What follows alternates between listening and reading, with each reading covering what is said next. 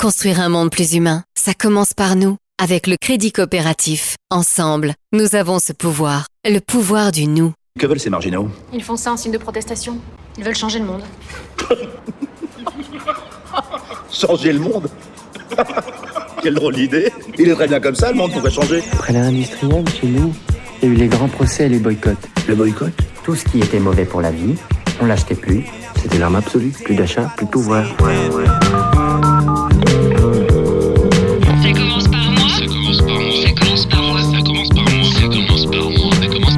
Ça commence par moi, l'émission. Bonjour et bienvenue dans Ça commence par moi l'émission sur Rage. Moi c'est Julien, je suis très heureux d'être avec vous pendant cette prochaine demi-heure. Parce que le monde de demain c'est aujourd'hui que ça se passe, nous allons répondre ensemble aux grandes questions de notre époque pour apporter des solutions efficaces et applicables directement dans notre réalité. Ça commence par moi, c'est l'émission de la transition éco-citoyenne qui donne la parole à des acteurs du changement. Ça se passe sur la radio Rage chaque semaine et vous pourrez bien entendu nous suivre sur les réseaux sociaux et retrouver le podcast sur rage.fr, Spotify et iTunes. Et aujourd'hui, on va parler de comment notre consommation peut soutenir un monde plus juste, plus durable, plus égalitaire. C'est vrai que le nombre de personnes vivant dans la pauvreté a beaucoup diminué ces 30 dernières années, puisqu'il s'élevait à près de 2 milliards de personnes en 1990 contre 736 millions en 2015, soit aujourd'hui environ 10% de la population mondiale.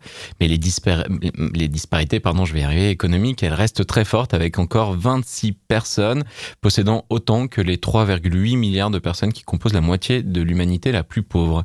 Autant dire que nous avons euh, du pain sur la planche et pour creuser ces sujets, nous accueillerons Valéria Rodriguez, responsable plaidoyer et mobilisation chez Max Havelaar France, qui agit depuis plus de 30 ans pour un commerce équitable, respectueux des droits humains et de l'environnement. Mais avant d'accueillir notre invité, moi je voulais vous partager la bonne nouvelle de la semaine car c'est bien connu, on entend beaucoup moins la forêt qui pousse que les arbres qui tombent. Encore une bonne raison de se réjouir d'un monde qui change avec Ecosia, le moteur de recherche qui plante des arbres. Et la bonne nouvelle de la semaine, c'est du côté d'Internet que ça se passe, puisque depuis euh, moins d'un mois, des citoyens dans le monde entier partagent sur Facebook et Twitter des photos avant et après un nettoyage d'une plage ou par exemple d'une forêt. C'est le fameux Trash Tag Challenge, une action visant à encourager d'autres personnes à sauter le pas et à sensibiliser au problème des déchets sauvages. Pour sensibiliser le plus de monde possible, possible, des internautes américains ont relancé début mars sur les réseaux sociaux un hashtag trash tag qui existait depuis 2015 et qui connaît un véritable regain d'intérêt. Le défi, bah, il cartonne et l'opération citoyenne a pris de l'ampleur en Amérique du Nord, mais aussi euh, hein, sur Twitter, on découvre euh, aux États-Unis, la Californie, le Tennessee, le Maryland, en Asie, puis euh, on imagine que là, ces défis rejoignent l'Europe et, et puis pourquoi pas la France, non?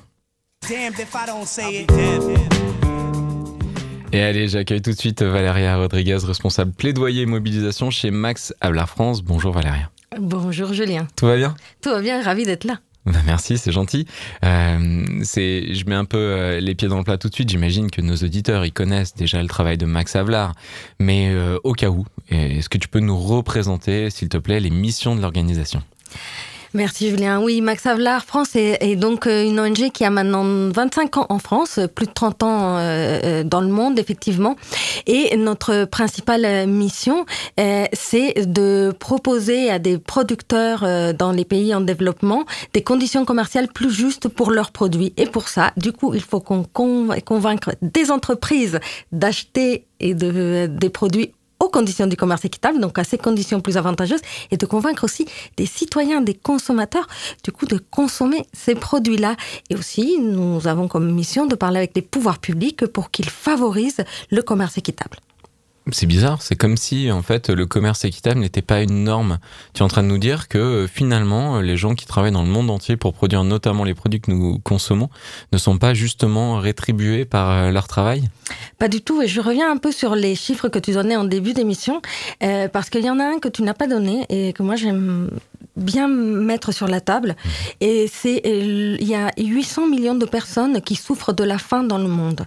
Ce chiffre en plus, il a il est en hausse ces deux mmh. dernières années, ce qui est vraiment pas une bonne nouvelle. Ouais, et de ces 800 millions de personnes qui souffrent de la faim dans le monde, on sait que les trois quarts, ce sont des agriculteurs, des paysans dans les pays en développement, en Afrique, en Amérique latine, en Asie. Donc ça veut dire tout simplement que les gens qui consomment notre nourriture, qui produisent notre nourriture, n'arrivent pas à se nourrir eux-mêmes. Cela est la raison d'être du commerce équitable et la raison pour laquelle on se bat, nous, depuis plus de 30 ans. Ouais, effectivement, euh, je pose des questions euh, vraiment euh, bateaux. C'est des perches tendues qui sont effectivement faites exprès pour montrer à quel point c'est invraisemblable de voir qu'il y a des personnes qui fabriquent, qui, qui sont derrière, qui, qui mettent de l'huile, de l'énergie, de l'alimentation dans nos rouages, dans le rouage de nos sociétés, et qui ne sont pas justement payés. Donc effectivement, il y a un travail de, de, de facilitation auprès des entreprises pour que celles-ci euh, enfin acceptent de payer justement euh, les producteurs, mais il y a aussi un travail pédagogique auprès des consommateurs. Tout à fait, parce qu'il s'agit, il s'agit donc de, pour les entreprises de changer euh, leur mode d'approvisionnement, euh, la façon dont ils, comme, ils, ils, ils, échangent ces matières premières avec les producteurs. Le producteur agricole est le premier maillon d'une chaîne d'approvisionnement. Et par excellence, c'est un maillon euh, très faible, le maillon le plus faible. Parce que très souvent, il est isolé il est très pauvre. Il est devant une petite ferme de laquelle euh, il, en retire euh, les seuls revenus qu'il a. Et lui, ces millions de petits producteurs dans le monde, et ils sont face à, à, à des chaînes d'approvisionnement dans lesquelles tu vas retrouver, allez, sur le cacao, 4-5 grandes entreprises au milieu qui détiennent la, ma la majeure partie du, du, commerce du cacao et de ce la Ce que tu veux dire, c'est qu'en fait, ce sont des, des, personnes qui sont euh, face à des pouvoirs gigantesques, des voilà. pouvoirs d'État organisés. Et leur pouvoir, du coup, est tout petit. Donc, dans le commerce équitable, la première chose euh, à laquelle on est attaché, c'est à l'organisation. Que les producteurs, déjà, ils ne soient pas isolés. Mmh. Du coup, qu'ils soient en coopérative, en organisation, pour qu'ils soient plus forts. L'union fait la force, ça, nous sommes convaincus chez Max Havelaar. Donc, ça, c'est la première chose.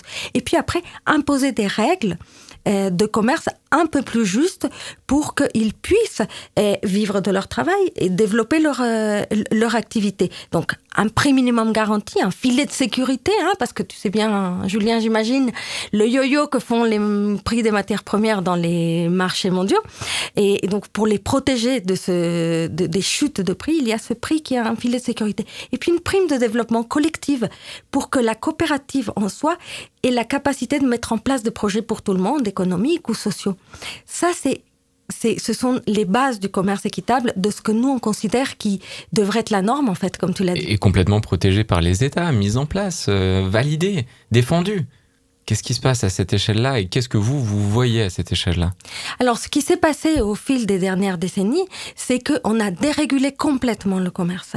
C'est-à-dire que depuis la fin des années 80, on vit dans un, dans, dans un système de commerce complètement libéral où on, on, on s'est dit que euh, l'offre et la demande allaient être euh, les rois. De... La fameuse main invisible. Voilà.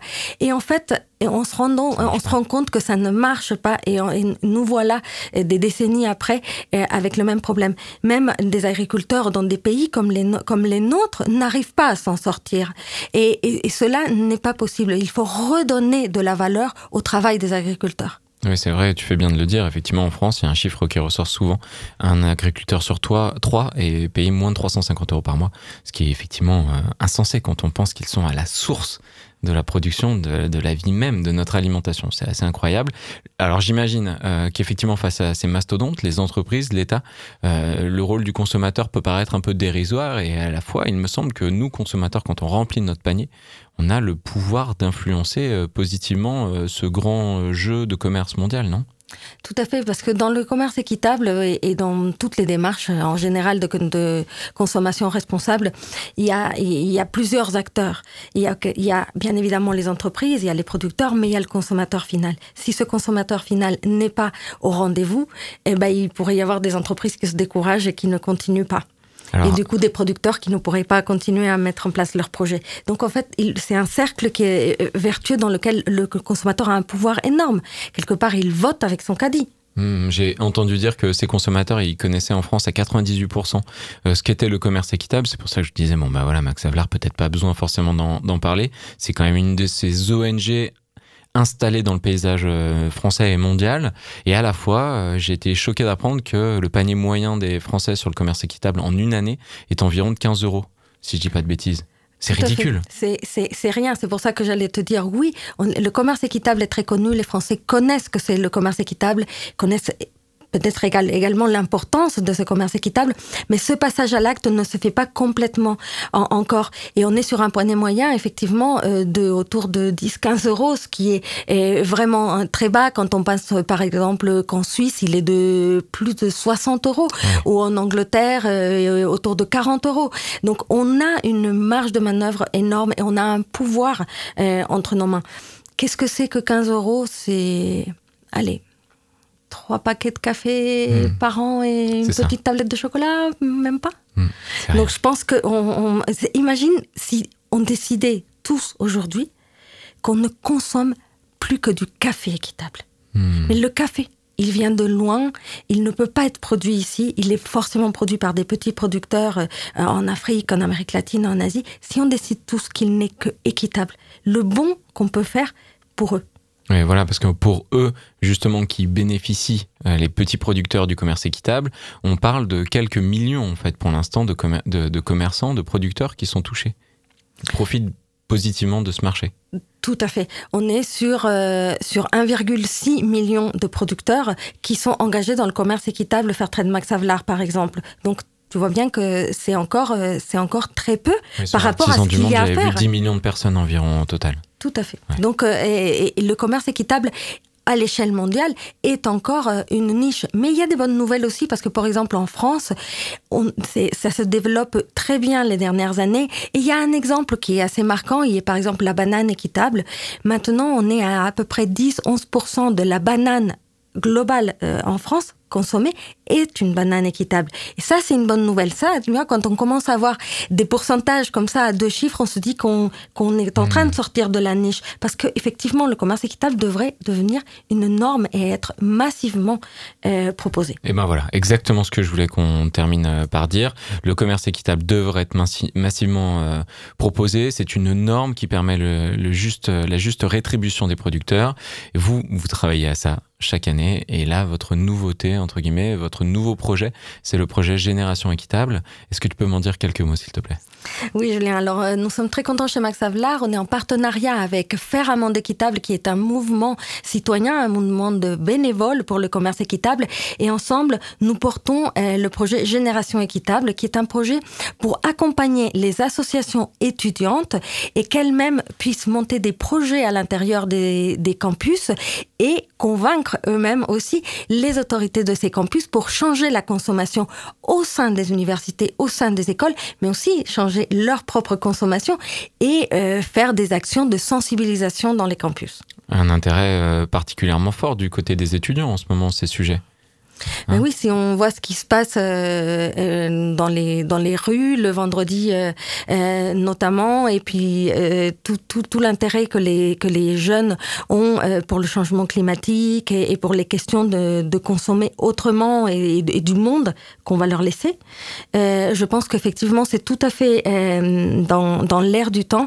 Et nous, ce qu'on pense, c'est que les étudiants peuvent être des acteurs de ce changement. Et donc l'idée, c'est justement de les accompagner, de leur donner les outils, de faire des formations, euh, de leur proposer des jeux et de voilà de les outiller pour qu'ils soient des acteurs de changement eux-mêmes au sein de leur campus, là où ils sont pour l'instant en train de faire euh, leurs études. Euh, ça fera certainement aussi des citoyens autrement différents au moment où ils seront des professionnels. Plus engagés, c'est sûr. Je sais qu'il y a beaucoup d'étudiants qui nous écoutent. concrètement, qu'est-ce qu'ils font ces étudiants? Alors, l'idée, c'est qu'ils puissent, euh, dans les associations étudiantes, euh, s'engager, s'informer déjà de, de, de, ce qui se passe, euh, donc mener un peu l'enquête dans leur dans leur établissement pour interroger le personnel, savoir comment les produits sont achetés dans les cafétérias, etc. Identifier donc qui sont les personnes décisionnaires hein, avec lesquelles ils, vont pouvoir faire un peu de plaidoyer justement pour changer les choses, prendre des rendez-vous avec l'administration, mobiliser les, les ses, copains, mobiliser les autres étudiants pour justement faire monter un peu la, la pression mmh. euh, auprès, des, auprès de l'administration et, euh, et prendre aussi le temps d'accompagner les administrations, d'accompagner les gens qui gèrent les cafétérias, etc., pour leur dire voilà tout ce qui pourrait être fait et que on voit que c'est pas si difficile que ça et qu'on peut mener des changements à notre, à notre échelle. Et il y a des exemples déjà qui, qui, qui sont intéressants. Euh, par exemple, euh, à l'École nationale supérieure à Paris, il y a une épicerie éphémère qui a un nom très joli qui s'appelle une autopisserie. Donc euh, c'est un très joli nom.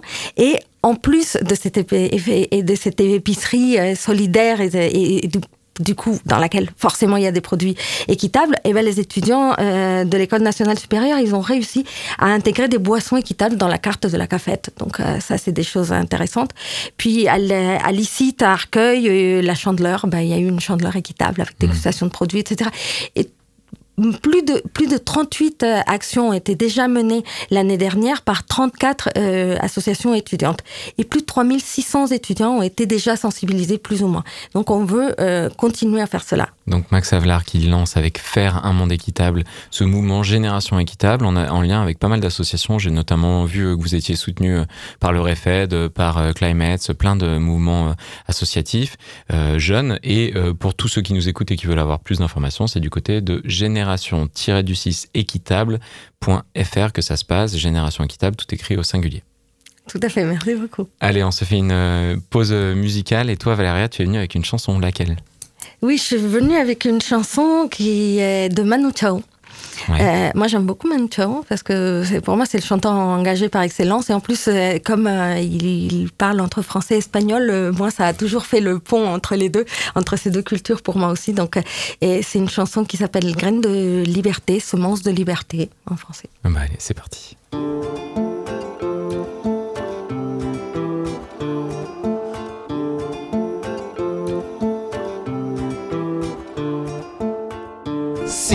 Freedom, time has come.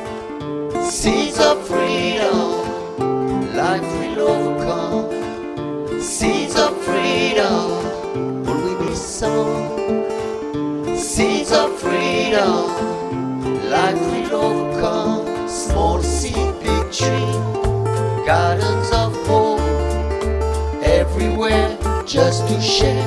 Gardens of hope freedom. Time has come. Seeds of freedom. Life will overcome. Small seed, big tree.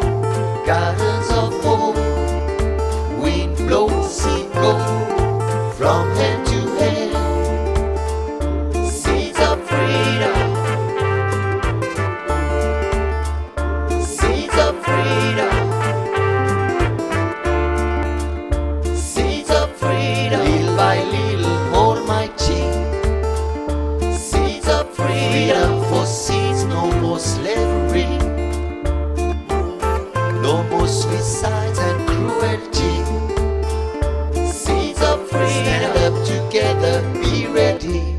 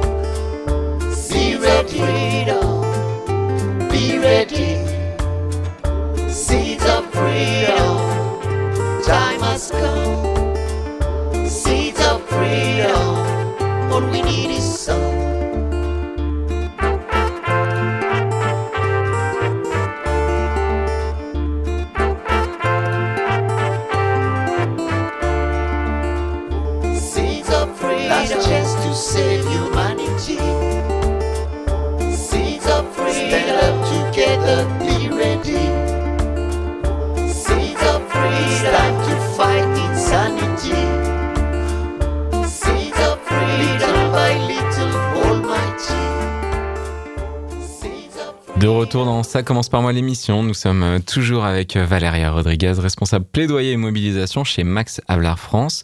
Euh, en deuxième partie d'émission, j'aime toujours prendre un peu de hauteur sur des sujets que peuvent nous apporter les invités, en l'occurrence toute cette thématique du commerce équitable. Et, là, en l'occurrence, j'aimerais bien qu'on en profite pour re-questionner et pour analyser les changements d'habitude de consommation des Français.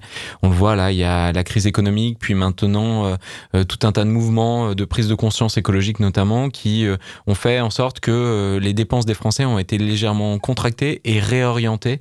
On a tout un tas de nouvelles aspirations avec l'économie de la fonctionnalité, collaborative, économie du partage. On a le bio, le made in France qui sont en plein essor. Quelle est la place du commerce équitable dans tout ça?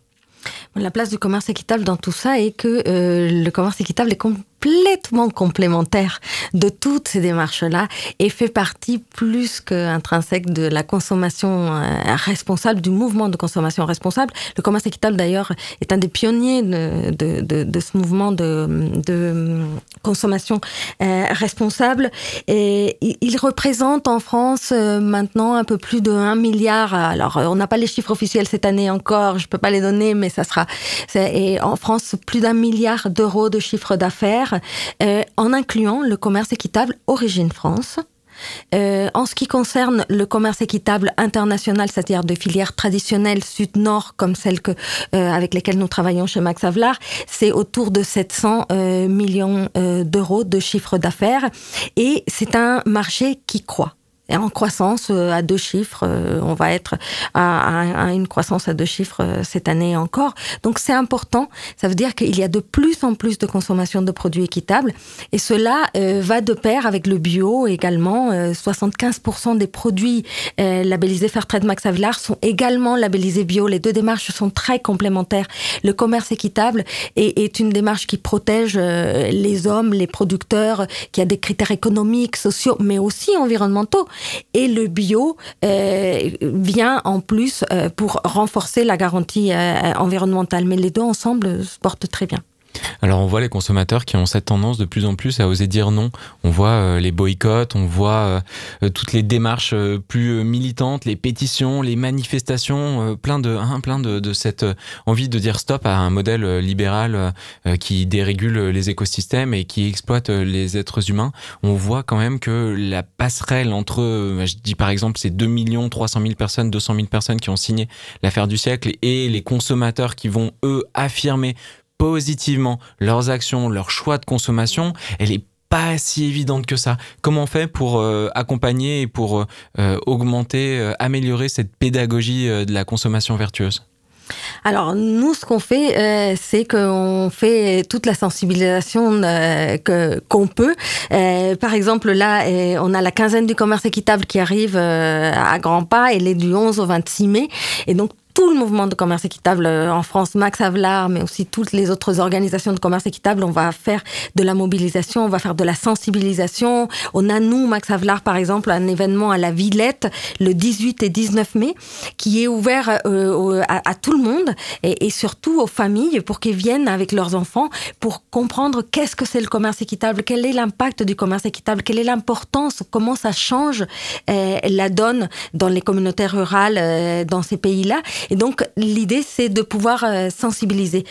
Je suis au- aujourd'hui ici avec toi euh, dans Ça commence par moi et, ça fait partie de, de la sensibilisation et de ce qu'on veut faire.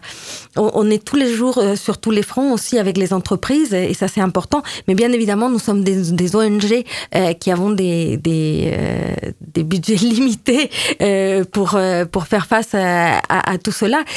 Donc nous comptons aussi sur les bénévoles et sur tous les mouvements plus larges que le commerce équitable pour sensibiliser à, comment consommer autrement pour que euh, on soit plus cohérent avec l'environnement, plus cohérent avec les hommes et les femmes qui sont autour de nous. Justement, tu parles de- d'environnement. on, on sait maintenant qu'on peut pas continuer à surconsommer comme ça. On peut pas continuer à avoir euh, ces échanges euh, mondiaux euh, complètement dérégulés. On a tous normalement de plus en plus tendance à privilégier le local, le made in France euh, euh, et à acheter des produits idéalement euh, de la personne qui travaille juste à côté de chez nous. Ça va un peu quand même euh, à l'inverse de la tendance du commerce équitable qui fait importer des produits qui viennent d'autres continents parce que ce sont des produits qui ne poussent pas chez nous. Je pense notamment au café, au chocolat, etc., etc. Tout à fait. Les produits, euh, les produits du commerce équitable sont par euh, excellence des produits dits tropicaux, donc le café, les bananes, le sucre de canne, euh, le cacao, on va être sur la vanille, des épices, etc. Et effectivement, quand on est un consommateur responsable, on essaye de consommer bio, local, pourquoi pas du NAMAP, et- etc. De, limiter la consommation de produits importés, tout à fait. Et ce qui est logique. Par contre, effectivement, le café le cacao, on va avoir du mal à le produire en France. Et si on ne peut pas s'en passer, euh, je pense que tu le sais, euh, Julien, même les locavores ont cette exception Marco Polo euh, qui dit que pour des produits qui ne peuvent pas être consommés aux, alentours, on peut se fournir mais à, condition qu'on se fournisse dans ces produits-là avec une démarche responsable, notamment le commerce équitable. Donc même euh, les locavores ont compris que pour ces produits-là, la forme la plus responsable de la consommer, c'est quand même de consommer équitable. Donc je pense que l'idée, c'est pas de consommer plus, mais de consommer mieux, euh, de réfléchir un peu plus euh, devant les, les étiquettes, de regarder ce qu'il y a derrière un produit. Et je pense qu'on peut faire le tri des démarches et, y arriver complètement et puis continuer à être solidaire avec ces petits producteurs du bout du monde aussi. Donc Valéria, toi tu me dis que ma démarche est bonne puisque je t'avoue que par exemple les bananes j'ai arrêté, t'en parlais tout à l'heure, moi je mange plus de bananes, je considère qu'il y a trop de beaux fruits euh, en France ou, euh, ou même en Espagne, en Italie pour euh, continuer à manger des bananes. Par contre le café, comme tu le dis, c'est moins évident, le chocolat encore plus difficile. Typiquement ce que j'ai fait pour le café, c'est que le matin je m'autorise encore à boire du café et l'après-midi j'ai découvert qu'il existait le café d'orge qui est fait directement en Bretagne. Et à chaque fois, je valide ça euh, en ayant des produits bio et des produits du commerce équitable. D'ailleurs, le commerce équitable ne concerne pas forcément que des pays à l'autre bout de la planète. Ça peut être aussi du commerce équitable labellisé euh, avec euh, des producteurs français. Alors tout à fait. Donc c'est, je te rassure, bon tu vois, c'est l'exception Marco Polo. Ça Donc t'es totalement Ouf. dans le dans les clous. Tu peux continuer à te boire ton petit café le matin et manger un peu de chocolat euh, du moment où c'est équitable. Par contre. Parce qu'il faut quand même euh, ça. Concernant le commerce équitable Origine France, euh, oui, depuis euh, la loi Hamon de 2014, le concept de commerce équitable dans la loi a été élargi au, commerce équitable au nord. Il n'y a pas encore de démarche avec des labels aussi poussés que ce qu'on a pu développer pour le sud, mais je pense que ça va, ça va venir petit à petit. Et c'est voilà, d'un côté. Euh, le- fait que ces démarches de commerce équitable existent au Nord, ça veut dire que nous, ça fait 30 ans qu'on a raison et que et notre démarche fait tache d'huile. Et dans un autre sens, j'aimerais te dire que le fait qu'on ait besoin du commerce équitable au Nord et dans des pays dits riches comme la France, c'est pas une très bonne C'est nouvelle. pas très bon signe, non, effectivement. Et donc du coup, ça passe encore une fois dans l'éducation du gouvernement, des entreprises, du consommateur.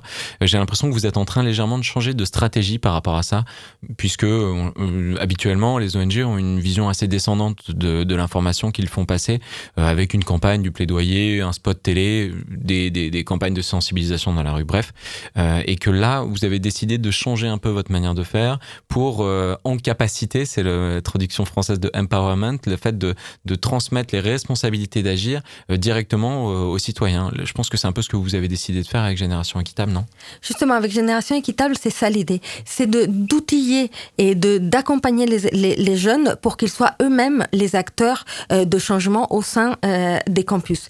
Et, et je pense que c'est, je- j'espère que ça va être une, une, grande réussite pour changer la consommation au sein des universités. Mais je pense que chacun de nous a la possibilité de changer les choses, Julien. C'est-à-dire que quand je travaille dans une entreprise, par exemple, pourquoi est-ce que j'irais pas voir mon patron pour lui dire et la, distributeur automatique de, boissons, bah, il pourrait distribuer du, café équitable dans mon entreprise, n'est-ce pas?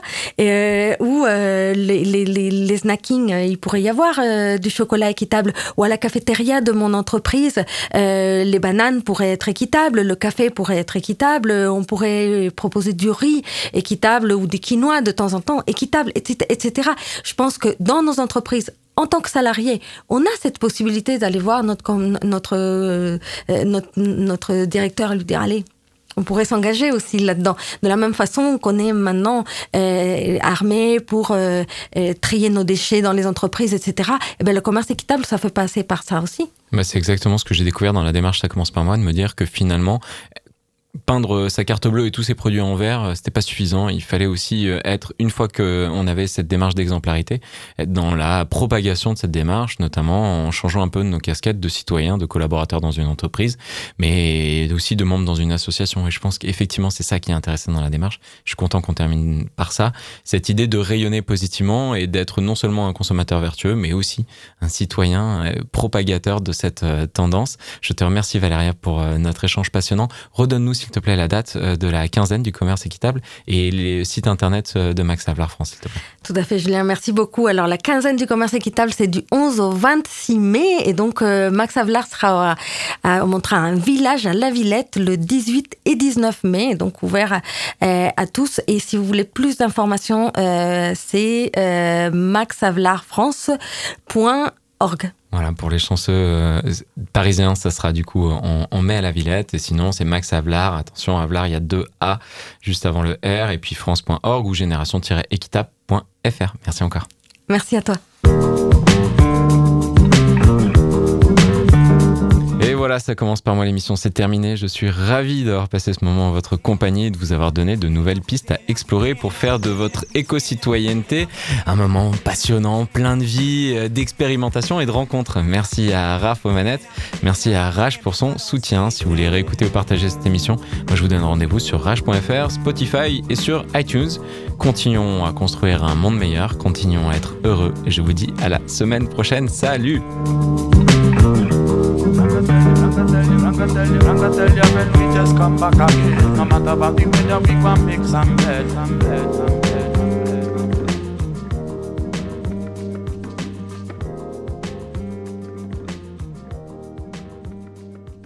Construire un monde plus humain, ça commence par nous. Avec le crédit coopératif, ensemble, nous avons ce pouvoir, le pouvoir du nous.